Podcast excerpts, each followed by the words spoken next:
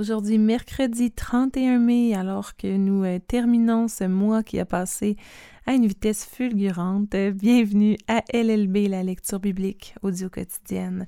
C'est Maxime Leblanc qui est avec vous. Il me fait plaisir de pouvoir faire la lecture encore ce matin, euh, alors que nous lirons dans la version français courant, encore une fois, et que nous continuons nos textes habituels.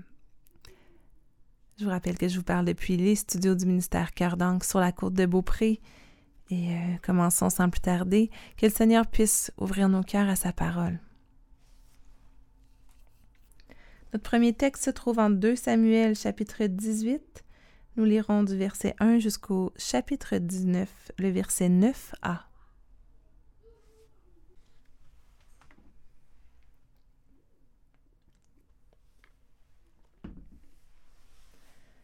David passa en revue les troupes qui l'accompagnaient et désigna des commandants de régiments et de compagnies. Il confia un tiers de l'armée à Joab, dont la mère s'appelait Sérouia, un autre tiers à Abishai, frère de Joab, et le troisième tiers à Itaï, de Gath. Puis il annonça aux soldats son intention de partir en guerre avec eux. Mais les soldats s'écrièrent Non, tu ne dois pas venir avec nous. En effet, si nous sommes mis en fuite, nous, les ennemis, n'y attacherons pas d'importance, même si la moitié d'entre nous était tuée, il n'y attacherait pas d'importance. Mais toi, tu vaux dix mille soldats comme nous. Par conséquent, il est préférable que tu restes dans la ville, d'où tu pourras nous envoyer du secours. Bien, répondit le roi, je ferai ce que vous jugez préférable. Alors le roi se plaça près de la porte de la ville, tandis que l'armée sortait, rangée par compagnie et par régiment. Le roi dit encore à Joab, à Abishai et à Itaï je vous en supplie, ne faites pas de mal à mon fils Absalom. Tous les soldats l'entendirent donner cette consigne au chef. L'armée de David se mit en route pour aller combattre les troupes d'Absalom, et la bataille eut lieu dans la région des forêts d'Éphraïm. Les troupes d'Absalom furent battues par celles de David. Leur défaite fut lourde ce jour-là, avec des pertes s'élevant à vingt mille hommes. La bataille s'étendit à toute la région, et ceux qui perdirent la vie dans la forêt furent plus nombreux que ceux qui moururent au combat. À un certain moment, Absalom, monté sur un mulet, se trouva face à des soldats de David. Le mulet s'engagea sous les branches enchevêtrées d'un grand arbre. La tête d'Absalom se prit dans les branches, et le mulet continuant sa route, Absalom resta suspendu entre ciel et terre. Un soldat de David le vit et alla dire à Joab J'ai vu Absalom pris dans les branches d'un arbre. Comment dit Joab Tu l'as vu? Pourquoi ne l'as-tu pas frappé et abattu sur place? Je t'aurais donné dix pièces d'argent et une ceinture. Mais le soldat répondit à Joab. Même si tu m'offrais mille pièces d'argent, je refuserais de faire du mal au fils du roi. Nous avons tous entendu le roi vous dire, à toi, à Abishai et à Itaï, veillez à ce que personne ne fasse du mal au jeune Absalom. Si je l'avais tué, prétendant n'avoir rien entendu, le roi aurait fini par découvrir mon mensonge, car il découvre tout, et toi-même, alors, tu te serais bien gardé de prendre ma défense. Joab s'écria Je ne vais pas perdre mon temps avec toi. Il prit trois bâtons pointus et alla les planter dans le cœur d'Absalom, qui pris dans l'arbre était encore vivant. Les dix jeunes soldats qui portaient les armes de Joab entourèrent aussitôt Absalom et l'achevèrent. Ensuite, Joab fit sonner de la trompette pour arrêter le combat. Les soldats de David cessèrent donc de poursuivre l'armée d'Absalom. On prit le corps d'Absalom, on le jeta dans une grande fosse en pleine forêt, et on éleva sur lui un gros tas de cailloux. Pendant ce temps, les soldats d'Absalom fuyaient, chacun rentrant chez soi. Quand il était encore en vie, Absalom avait fait ériger la grande pierre qui se trouve dans la vallée du roi, car il s'était dit Je n'ai pas de fils pour perpétuer mon nom. Il avait donc donné son nom à cette pierre qu'aujourd'hui encore on appelle monument d'Absalom. Ahimaas, fils de Sadoc, dit à Joab Permets-moi de courir porter au roi la nouvelle que le Seigneur lui a rendu justice en le délivrant de ses ennemis. Non, répondit Joab, car aujourd'hui tu ne serais pas un messager de bonnes nouvelles. Tu iras porter des nouvelles un autre jour, mais aujourd'hui ne le fais pas, car il s'agit de la mort du fils du roi. Puis Joab adressa cet ordre à un esclave éthiopien. Va, toi, raconter au roi ce que tu as vu, L'esclave s'inclina devant Joab et partit en courant. Cependant, Ahimaas insista auprès de Joab en disant Peu importe, je veux y courir aussi, à la suite de cet Éthiopien. Mais pourquoi donc, mon ami demanda Joab. Pareille nouvelle ne te vaudra aucune récompense. Peu importe, répéta Aïmaas, je veux y aller. Bon, vas-y, lui dit Joab. Aïmaas partit en courant par la route de la plaine du Jourdain et dépassa l'Éthiopien. À ce moment-là, David était installé entre la porte extérieure et la porte intérieure de la ville. Un guetteur, monté sur la plateforme dominant la porte, au sommet de la muraille, scrutait l'horizon. Soudain, il aperçut un homme isolé qui courait. Il cria pour en informer le roi. Celui-ci déclara S'il est seul, il apporte de bonnes nouvelles. Le messager se rapprochait lorsque le guetteur aperçut un autre homme qui courait. Il cria au portier Voici encore un homme isolé qui arrive en courant. Celui-là également apporte de bonnes nouvelles, dit le roi. Le guetteur continua. D'après sa façon de courir, je reconnais le premier. C'est Aïmaas, fils de Sadoc. C'est un garçon de valeur, dit le roi. Il apporte certainement une bonne nouvelle. En arrivant, Aïmaas cria au roi. Tout va bien. Il se jeta le visage contre terre devant lui et ajouta. Je remercie le Seigneur ton Dieu qui a livré en ton pouvoir ceux qui s'étaient révoltés contre toi. Et le jeune Absalom va-t-il bien? demanda le roi. Aïmas répondit Au moment où Joab nous a envoyés, cet autre serviteur et moi-même, j'ai remarqué une grande agitation, mais je ne sais pas de quoi il s'agissait. Bien, dit le roi, retire-toi, mais reste à proximité. Aïmaas se retira de devant le roi et attendit. À cet instant, l'Éthiopien arriva. Il dit au roi Voici une bonne nouvelle pour Sa Majesté le roi. Aujourd'hui, le Seigneur lui a rendu justice en le délivrant de tous ses adversaires. Et le jeune Absalom va-t-il bien? lui demanda le roi. Majesté, répondit-il, souhaitons que ce qui est arrivé à ce jeune homme arrive également à tes ennemis et à tous ceux qui se révoltent contre toi. Alors le roi David fut accablé, il se rendit dans la pièce située au-dessus de la porte de la ville pour pleurer. Et tout en marchant, il criait Oh mon fils Absalom, mon fils, mon fils. Oh mon Absalom, pourquoi ne suis-je pas mort à ta place? Oh Absalom, mon fils, mon fils. On annonça à Joab que le roi pleurait et se lamentait au sujet d'Absalom. Et ce jour-là, les soldats, au lieu de célébrer la victoire, furent accablés de tristesse. En effet, ils avaient appris eux aussi combien le roi était éprouvé par la mort de son fils. Ils rentrèrent en ville furtivement, comme des soldats honteux d'avoir abandonné une bataille. Quant au roi, le visage voilé, il continuait de crier Oh mon fils Absalom, oh Absalom, mon fils, mon fils. Alors Joab vint trouver le roi et lui dit en agissant ainsi aujourd'hui, tu couvres de honte tes soldats qui t'ont sauvé la vie, ainsi qu'à tes fils, tes filles et toutes tes épouses. En effet, ton affection va à ceux qui te détestent et ta haine à ceux qui t'aiment. Tu montres que les chefs de ton armée et tous ceux qui te servent fidèlement ne comptent pas pour toi. Oui, je vois. Si aujourd'hui nous étions tous morts, mais qu'Absalom soit encore en vie, tu trouverais cela très bien. Allons, ressaisis-toi maintenant, et va dire à tes soldats quelques mots d'encouragement. Si tu n'y vas pas, je te jure au nom du Seigneur qu'aucun d'eux ne restera un jour de plus à ton service. Ce sera là pour toi un malheur plus grand que tous ceux qui t'ont atteint depuis ta jeunesse. Alors le roi alla s'installer près de la porte de la ville. On l'annonça aux soldats, qui vinrent tous se rassembler auprès de lui.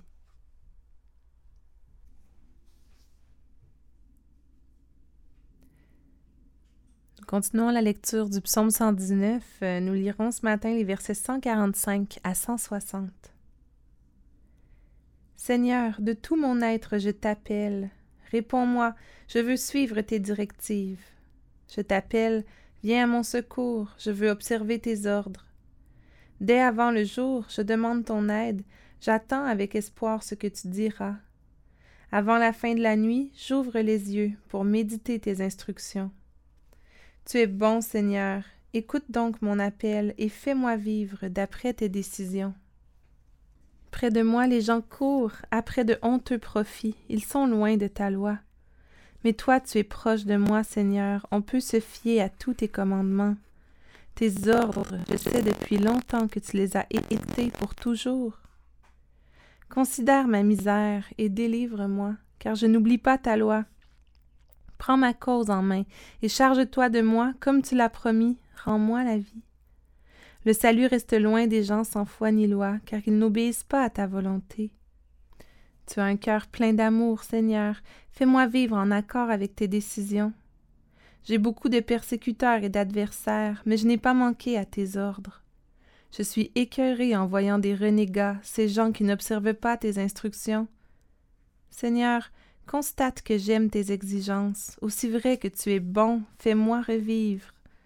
Avant tout, ta parole est vérité, et toutes tes justes décisions sont valables pour toujours.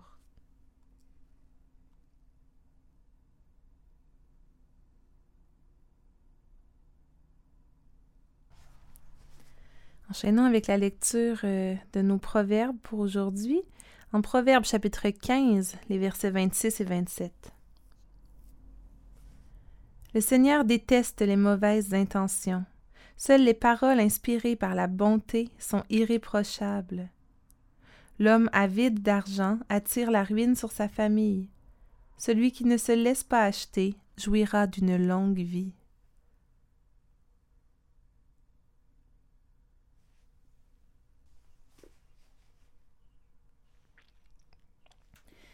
Nous terminons déjà notre lecture par l'Évangile de Luc, chapitre 24, les versets 13 à 53. Ce même jour, deux disciples se rendaient à un village appelé Emmaüs, qui se trouvait à environ deux heures de marche de Jérusalem. Ils parlaient de tout ce qui s'était passé. Pendant qu'ils parlaient et discutaient, Jésus lui-même s'approcha et fit route avec eux. Ils le voyaient, mais quelque chose les empêchait de le reconnaître. Jésus leur demanda De quoi discutez-vous en marchant Et ils s'arrêtèrent, tout attristés. L'un d'eux, appelé Cléopas, lui dit Es-tu le seul habitant de Jérusalem qui ne connaisse pas ce qui s'est passé ces derniers jours Quoi donc? leur demanda-t-il. Ils lui répondirent Ce qui est arrivé à Jésus de Nazareth. C'était un prophète puissant, il l'a montré par ses actes et ses paroles devant Dieu et devant tout le peuple. Les chefs de nos prêtres et nos dirigeants l'ont livré pour le faire condamner à mort et l'ont cloué sur une croix. Nous avions l'espoir qu'il était celui qui devait délivrer Israël. Mais en plus de tout cela, c'est aujourd'hui le troisième jour depuis que ces faits se sont passés. Quelques femmes de notre groupe nous ont étonnés, il est vrai. Elles se sont rendues tôt ce matin au tombeau, mais n'ont pas trouvé son corps.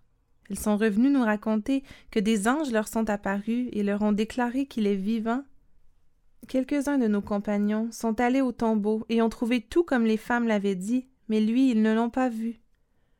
Alors Jésus leur dit Gens sans intelligence, que vous êtes lents à croire tout ce qu'ont annoncé les prophètes. Ne fallait-il pas que le Messie souffre ainsi avant d'entrer dans sa gloire? Puis il leur expliqua ce qui était dit à son sujet dans l'ensemble des Écritures, en commençant par les livres de Moïse et en continuant par tous les livres des prophètes.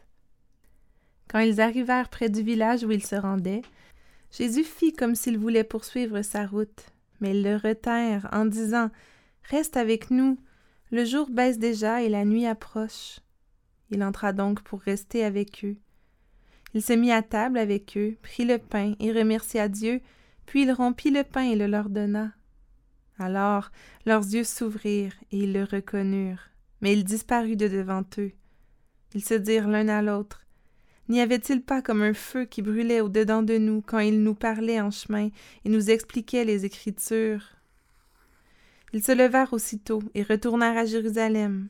Ils y trouvèrent les onze disciples réunis avec leurs compagnons, qui disaient Le Seigneur est vraiment ressuscité. Simon l'a vu et eux-mêmes leur racontèrent ce qui s'était passé en chemin et comment ils avaient reconnu Jésus au moment où il rompait le pain.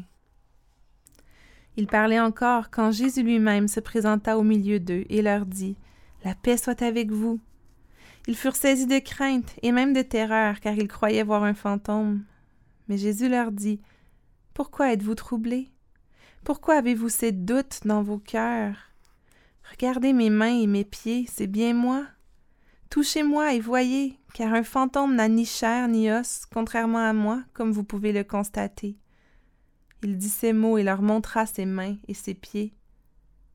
Comme ils ne pouvaient pas encore croire, tellement ils étaient remplis de joie et d'étonnement, il leur demanda Avez-vous ici quelque chose à manger? Ils lui donnèrent un morceau de poisson grillé. Il le prit et le mangea devant eux. Puis il leur dit Quand j'étais encore avec vous, voici ce que je vous ai déclaré. Ce qui est écrit à mon sujet dans la loi de Moïse, dans les livres des prophètes et dans les psaumes, tout cela devait se réaliser. Alors il leur ouvrit l'intelligence pour qu'ils comprennent les Écritures, et il leur dit Voici ce qui est écrit. Le Messie doit souffrir, puis se relever d'entre les morts le troisième jour, et il faut que l'on prêche en son nom devant toutes les nations, en commençant par Jérusalem. On appellera les humains à changer de comportement et à recevoir le pardon des péchés. Vous êtes témoins de tout cela, et je vais envoyer moi-même sur vous ce que mon Père a promis. Quant à vous, restez dans la ville jusqu'à ce que vous soyez remplis de la puissance d'en haut. Puis Jésus les emmena hors de la ville, près de Béthanie, et là, il leva les mains et les bénit. Pendant qu'il les bénissait, il se sépara d'eux et fut enlevé au ciel. Quant à eux, ils l'adorèrent et retournèrent à Jérusalem pleins d'une grande joie. Ils se tenaient continuellement dans le temple et louaient Dieu.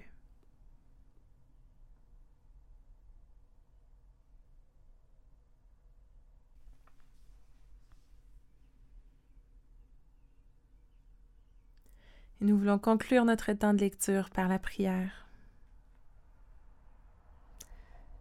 Seigneur mon Dieu, grand roi qui a un cœur plein d'amour, toi Seigneur qui es proche de nous, toi qui es bon, qui es la vérité, toi dont les décisions sont justes et valables. Oui, Père éternel, combien tu es grand et puissant. Seigneur, merci pour ta parole ce matin. Merci pour ce qu'on a pu lire dans ces différentes portions de texte aujourd'hui. Seigneur, on a lu que tu détestes les mauvaises intentions. Et on veut te confesser ce matin toutes les mauvaises intentions qui souvent sont dans nos cœurs.